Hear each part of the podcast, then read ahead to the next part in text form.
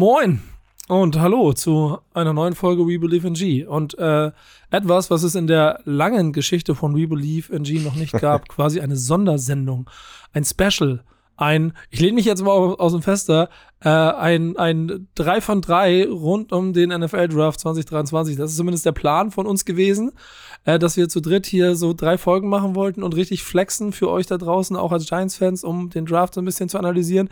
Ich sag's wie es ist, der erste ist eingeknickt. Äh, Ärzte sagen Diagnose äh, zu viel Ranch-Dressing, deswegen konnte er nicht. Deswegen muss die Nase operiert werden. Ja, deswegen muss die Nase operiert werden, genau. Äh, deswegen sind wir nur noch zu zweit, aber die Stimmen kennt ihr trotzdem. Mein Name ist Nico Backspin, bei mir ist Marek. Digga, hast gepennt? Yes, ich hab gepennt. Ich hab, muss gestehen, ich bin sogar zwischendurch immer mal wieder in so einen Wachschlaf verfallen, weißt du so. Ach, du wolltest auch mhm. arbeiten eigentlich, oder? Hast du gemacht?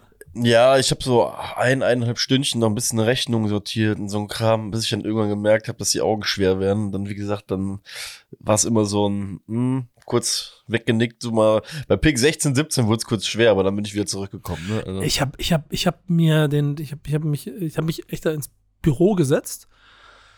Hier vorher noch ein bisschen Kram gemacht und dann habe ich ähm, auch ein bisschen angefangen zu zocken. So, und dann habe ich angefangen, das zu gucken. Und habe ich weitergezockt, habe ich geguckt, gezockt und da war es 3 Uhr. Und dann hat meine eigene Uhr gesagt, Digga, ich weiß, ich muss morgen früh um, es kann sein, 6, 7 wieder hoch.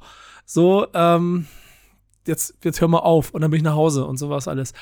Aber ich habe gemerkt, ich hätte den Scheiß durchziehen können, glaube ich, bis morgens. Ich hätte kein Problem damit gehabt. Ich, einfach weil ich Warzone gedaddelt habe nebenbei oder immer bam, bam, bam, bam, bam, und dann wieder, okay. Die das ist das perfekte Event dafür übrigens, ja. wirklich. Das ist ernsthaft. Du zockst einfach die ganze so fünf, Runden, fünf, sechs Minuten, zockst du die Runde und dann weißt du, ach krass, da kommt gerade der Godell ja, wieder. Und, und, wenn es dann kommt, dann machst du kurz einmal so Kopfhörer so ein Uhr frei, okay, the, with the, fix pick, the XY select, so, ja, ich um, bin ähm. in den NBA-Playoffs rumgesprungen, so ein bisschen, um da den Input zu bekommen, weil so viele Gerüchte kann, verträgt dein Kopf der nachher doch nicht ey, drei Stunden. Und ey, weißt du, was ich geil finde? Dieses ganze, ich, ich muss sagen, Draft ist, die, die Folge wird schon wieder länger, als ich gedacht habe, aber Draft ist, Alter, Hype Train sein Vater, ja, zweitgrößtes Live-Event in den USA nach dem Super Bowl, da, so offensichtlich, ne? Also alles da und die Spekulation vorher in Deutschland, wie das dann mittlerweile angekommen ist. Jeder macht einen Mock-Draft, alles ist da und am Ende alles scheißegal, weil keiner hätte den Pick äh, predicted, den die Giants genommen haben, glaube ich, oder? Aber da ich habe bei We, äh, ich habe hier bei Big Blue Germany musste ich ja äh, beziehungsweise ja. durfte ich ja einen Mock Draft machen. Ich habe mit dem ersten Pick direkt getroffen. Alright. Ja, also ich habe ja bei der Love Draft äh, Drafterei sind wir in die Situation gekommen, dass wir kein Cornerback mehr auf dem Board hatten. Deswegen haben wir da den Jordan Addison genommen. Aber ich habe die, ich habe vor zwei oder drei Wochen in der Folge schon gesagt, entweder Cornerback oder Wide Receiver und ähm, meine Tendenz zum Cornerback war irgendwie doch größer. Deswegen. Aber krass. Ja. Da kannst du gleich ein bisschen flexen mit dem Wissen, denn das ist, was wir hier machen. Wir wollen euch gleich einmal den Pick so ein bisschen analysieren und ehrlicherweise wir heißt, ich stelle doofe Fragen für euch da draußen und Marek gibt uns die Antworten. Ähm, was wir aber auch noch machen müssen, und da brauche ich mal auch dein Gefühl für, weil ich, ich habe dann ja, dann habe ich gepennt, ich habe die ersten drei Picks habe ich mitgekriegt, dann habe ich gepennt, wache ich auf, mach's Handy an, mach Social Media auf, guck mir, also die, in der Timeline waren die ganzen Memes-Seiten und äh, Kollege Lewis hat auf jeden Fall äh, die Meme-Seiten dominiert. Frage an dich, was ist für dich äh, äh, Highlight und Fail dieser ersten Runde gewesen? Boah, Highlight und Fail. Irgendwie, ich, ich finde es dieses Jahr auf jeden Fall irgendwie generell ein bisschen schwieriger zu beurteilen. Ähm, der Draft hat boah, wie soll, wie, wie soll man es sagen, weil es nicht wirklich greifbar ist, die Aussage. Der Draft ist dies ja nicht so juicy. Der ist irgendwie, die, ist ja nicht so, weiß ich nicht, nicht so, so, so spektakulär irgendwie gefühlt wie, wie die Jahre davor, obwohl man so eine breite Quarterback-Klasse hat. Ja, Will Levis, den du gerade angesprochen hast, ne, das ist im Endeffekt ja die Story überhaupt, äh, jetzt des Drafts, weil der war ja irgendwie zwischen Top 3 äh, diese Woche irgendwann, wir hatten ja auch bei der Love Drafterei parallel geschrieben, da habe ich ja schon damals gesagt, das ist abnormal witzig, wie der auf einmal so mit Yale irgendwie in diese Top 3 reingehypt wurde, weil der irgendwie über drei, vier Monate hinweg äh, eigentlich so der viertbeste Quarterback von allen war und auf einmal kamen dann die Gerüchte auf und ähm, deswegen natürlich ist er die größte Story. Mich überrascht es schon, dass er aus der ersten Runde jetzt komplett rausgerutscht ist. Ähm, aber dass da so eine sehr, sehr krasse Spanne an ähm, ja, für ihn irgendwie an der Projection, die da war, äh, die hast schon erahnen lassen, dass zumindest die Möglichkeit besteht, dass er auch komplett aus dieser ersten Runde fliegt. Ne? Auch wenn ich, wie gesagt, ähm, selber damit nicht gerechnet hätte, weil ja, ist am Ende doch ein Quarterback. Aber ja, äh, und am Ende waren es auch wieder drei Quarterbacks sondern den ersten vier Picks. Ne? Ähm, genau. Und da ist wahrscheinlich auch keine besonders große Überraschung drin. Aber ich habe mir heute Morgen noch versucht, schnell so ein paar Analysen so ähm, im, im Netz anzugucken. Ähm, bei YouTube ein bisschen gesucht.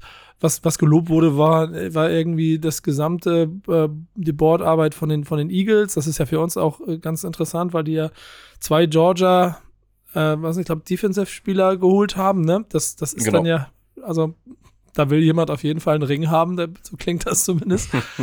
ähm, das, das ist natürlich für uns jetzt eine, schwierige Sache. Aber ist dir sonst noch was überraschend Positives aufgefallen, außer die Tränen von manchen Spielern?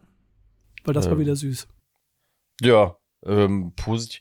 Wie gesagt, positiv. Für mich gab es dieses Jahr nicht so diesen, diesen Wow, diesen Wow-Moment, weißt du, wo, wo, äh, oder irgendwie, was jetzt auch total lustig gewesen ist, wo du jetzt einen komplett zum Meme gemacht hast oder so. Mhm. Irgendwie ist alles sehr, sehr solide auf jeden Fall abgelaufen.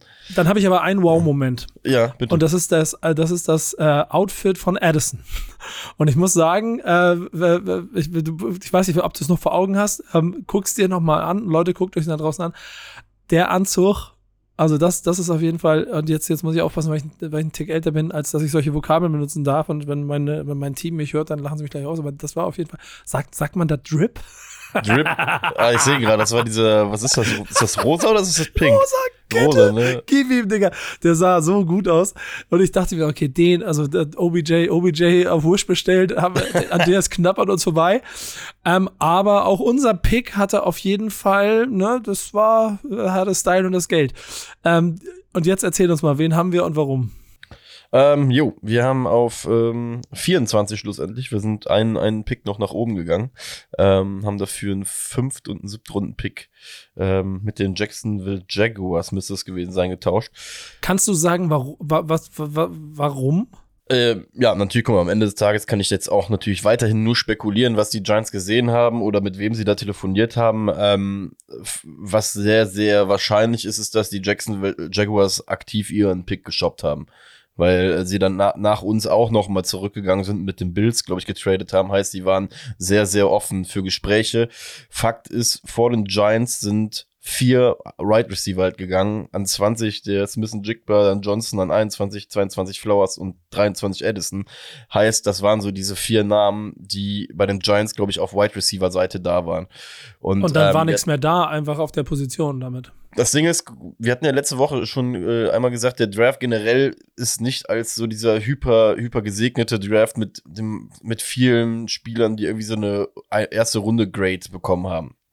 Ne, es ist zwar auch sehr viel, wieder sehr, sehr viel Gerüchte, Streuerei, aber das, was so, so durchgeklungen ist, ist, dass dieser Draft einfach in der Spitze nicht viele Top, Top, Top Guys einfach hat. Ne? Und ähm, scheinbar war Deontay Banks ähm, einer der letzten Verbleibenden, den die Giants zumindest irgendwie Richtung Top 10, Top 15 auf ihrem Board gesehen haben, wo sie halt gesagt haben, ganz ehrlich, bevor uns jetzt irgendjemand vor uns kommt, weil Jacksonville den Pick äh, aktiv am Verkaufen ist.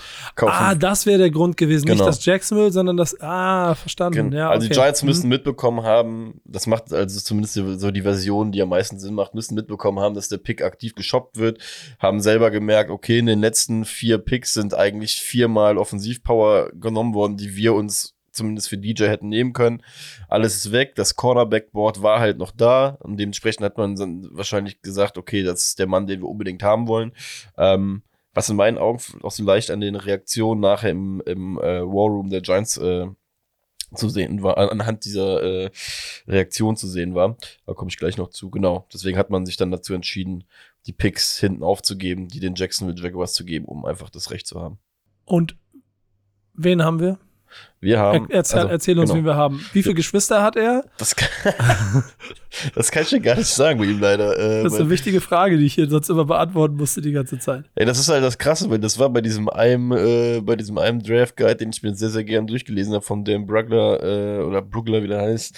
Ähm, der hat sehr oft einfach geschrieben, wie viele Geschwister die haben. Deswegen habe ich jetzt immer geschrieben. Aber ja, bei ihm, gut. Aber bei ihm weiß ich de facto nicht. Ähm, was ich jetzt zu ihm sagen kann, ist, ähm, für, gerade für unser System, in dem du gerne die Wide Receiver mit einem Man Coverage Corner ähm, Decks. Äh, absolut guter Mann, ist mega athletisch, war einer der schnellsten, äh, die beim Combine getestet worden sind, ist auch nicht, nicht klein, sondern es hat eine sehr, sehr solide Statur für einen Cornerback.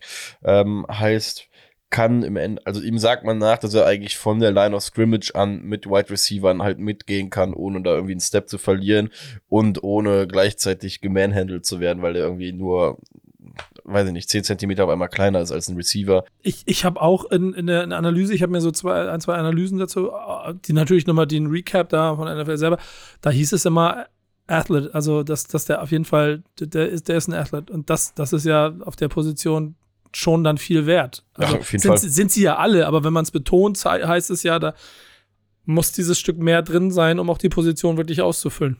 Ja, absolut, absolut. Und vor allem, wie gesagt, wir, wir sind ja auch in einer Division, in der zumindest zwei wissentlich gute Quarterbacks drin sind. Beim, bei, bei Washington weiß man nicht so genau, äh, was man hat. Ähm, heißt, du wirst so oder so auf Jahre halt einfach den tiefen Ball ne, irgendwie eh immer verteidigen müssen. Die moderne Mhm. NFL ist drauf aus, ähm, Wide Receiver zu anzuwerfen. Dementsprechend in meinen Augen absolut richtige Sinn, vor allem mit äh, äh, richtige Pick, vor allem mit den äh, vier Wide Receivern, dass die vorher gegangen sind, dass man da nicht dann hingegangen ist und sich den fünften, sechsten irgendwie vom Board genommen hat, weil man jetzt den übermäßigen Druck empfindet, dem DJ da alles dahin zu stellen, weil ich sag mal so, wir haben jetzt auch in der Free Agency schon genug Receiver auch geholt, ne? Dementsprechend vielleicht äh, ertradet man sich ja im Nachgang immer noch irgendeinen einen Top Nummer 1 Receiver, aber ähm, ich finde gut, dass die Giants da mit Weitsicht dran gehen, weil ähm, wir, wie gesagt, auf defen defensiver Seite jetzt bald auch nochmal dickes Geld ausgeben werden für Dexter Lawrence.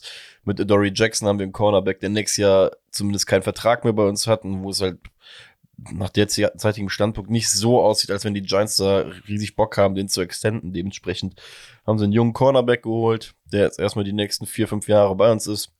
Nicht so viel Geld kostet auf einer Position, die extrem wichtig ist. Deswegen, ähm, ja, von meiner Seite aus ähm, das gemacht, was man machen musste oder, oder machen konnte, ne? Vor allem, weil, weil da muss man ja auch wieder sagen, das habe ich dieses Jahr gemerkt beim Gucken. Es ist eine ganz andere Luft, wenn du Richtung 2025 pickst und äh, Richtung Top 5 bis 10, ne, was wir sonst immer gemacht haben. Das Ja. ist halt, es ist halt einfach ein kolossaler Unterschied. Weil du halt einfach, außer du bist die Eagles, bist du halt nicht in der Position, um da oben zu warten und sich anzugucken. Ähm, also du hast, du, beziehungsweise du kannst halt nicht wirklich darauf Einfluss nehmen, was eigentlich vor dir passiert, außer du bezahlst es teuer. Und das haben wir halt nicht gemacht, Gott sei Dank. Von daher, äh, genau.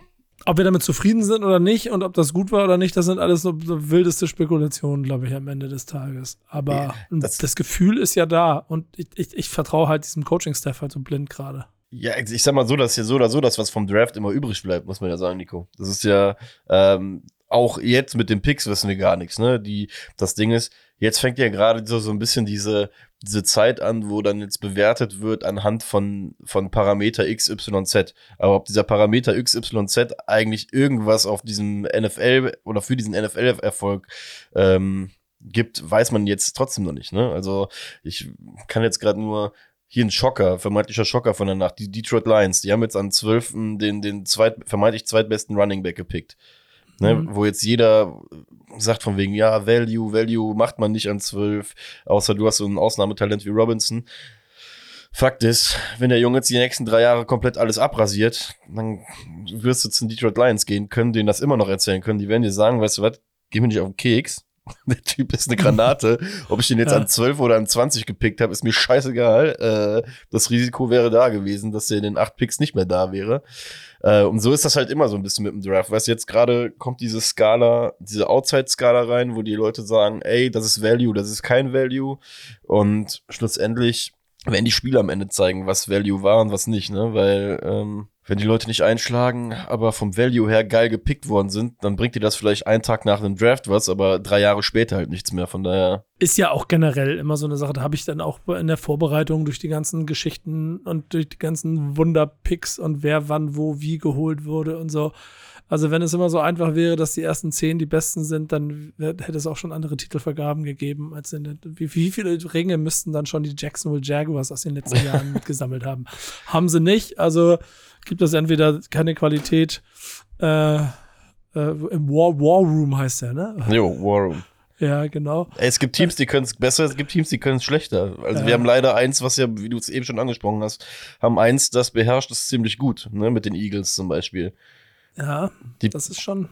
Ja, weil, aber bei dem musst du ja auch nochmal ein, eine Sache sagen. Du, du siehst ja auch gerade beim Draft, jedes Team geht mit einer komplett unterschiedlichen Herangehensweise beziehungsweise Grundvoraussetzung da rein. Die Eagles, die letztes Jahr im Super Bowl waren, die können sich einfach an so einem Abend wie gestern da hinsetzen und ja, sich dann halt angucken, was passiert und dann äh, am Ende des Abends haben sie schlussendlich zwei der Top-Guys vom Board, ne, die zu ihnen kommen, weil um sie rum so viele komische Sachen passieren, dass die im Endeffekt nichts machen mussten und jetzt äh, sich totlachen, weil sie letztes Jahr einen Georgia-Typen geholt haben, jetzt seinen besten Freund zurückgeholt haben und davor, also die haben, die haben im Endeffekt ja letztes Jahr auch zwei Georgia-Leute schon gepickt, mit einer Kobe Dean, einem Linebacker, Das habe ich auch gehört.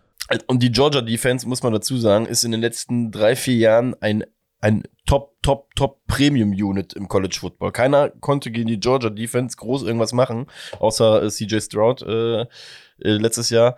Ähm, und die, äh, die Eagles müssten jetzt innerhalb von zwei Jahren sich vier Leute davon mit hohen Picks halt einfach auf ihre Seite geholt haben. Dementsprechend, ähm, ja, da darf man gespannt sein, wie ekelhaft das für unsere O-Liner und Daniel Jones wird. Mehr können wir, glaube ich, nicht sagen. Wir können jetzt noch rumspekulieren auf dem, was die anderen gemacht haben. Machen wir aber nicht, denn wir wollen eher versuchen, auch die nächsten Runden euch hier zumindest noch kurz zusammenzufassen. Deswegen machen wir es kurz. Jo. Das war's mit heute. Und wenn wir es zeitlich hinkriegen, also wie gesagt, ambitioniert drei von drei. Ich sag, wie es ist, Leute, ich habe am Wochenende ein bisschen was zu tun. Ähm, ob dann am Ende Marek hier irgendwann alleine sitzt und traurig ins Mikrofon spricht, ich habe euch kurz erklärt, was los ist. Ich kann hier für nichts garantieren. Ob er dann auch irgendwann abbricht, weil er sagt, ach, wisst ihr was, ihr könnt mich alle mal. ich mache hier, ich mach hier nicht mehr mit. Weiß ich auch nicht. Oder ob wir doch noch alle drei irgendwann hier auftauchen. Das ist die große Überraschung. Aber dafür liebt ihr uns, ich weiß es. Dann aber nur mit Video, wenn der ja dabei ist. Dann nur Ja, mit boah. Seine Schönheits-OP. so nämlich. Das war We Believe in G. Erster Teil NFL Draft 2023. Danke Marek, danke euch. Bis bald. Bis dann. Tschüss.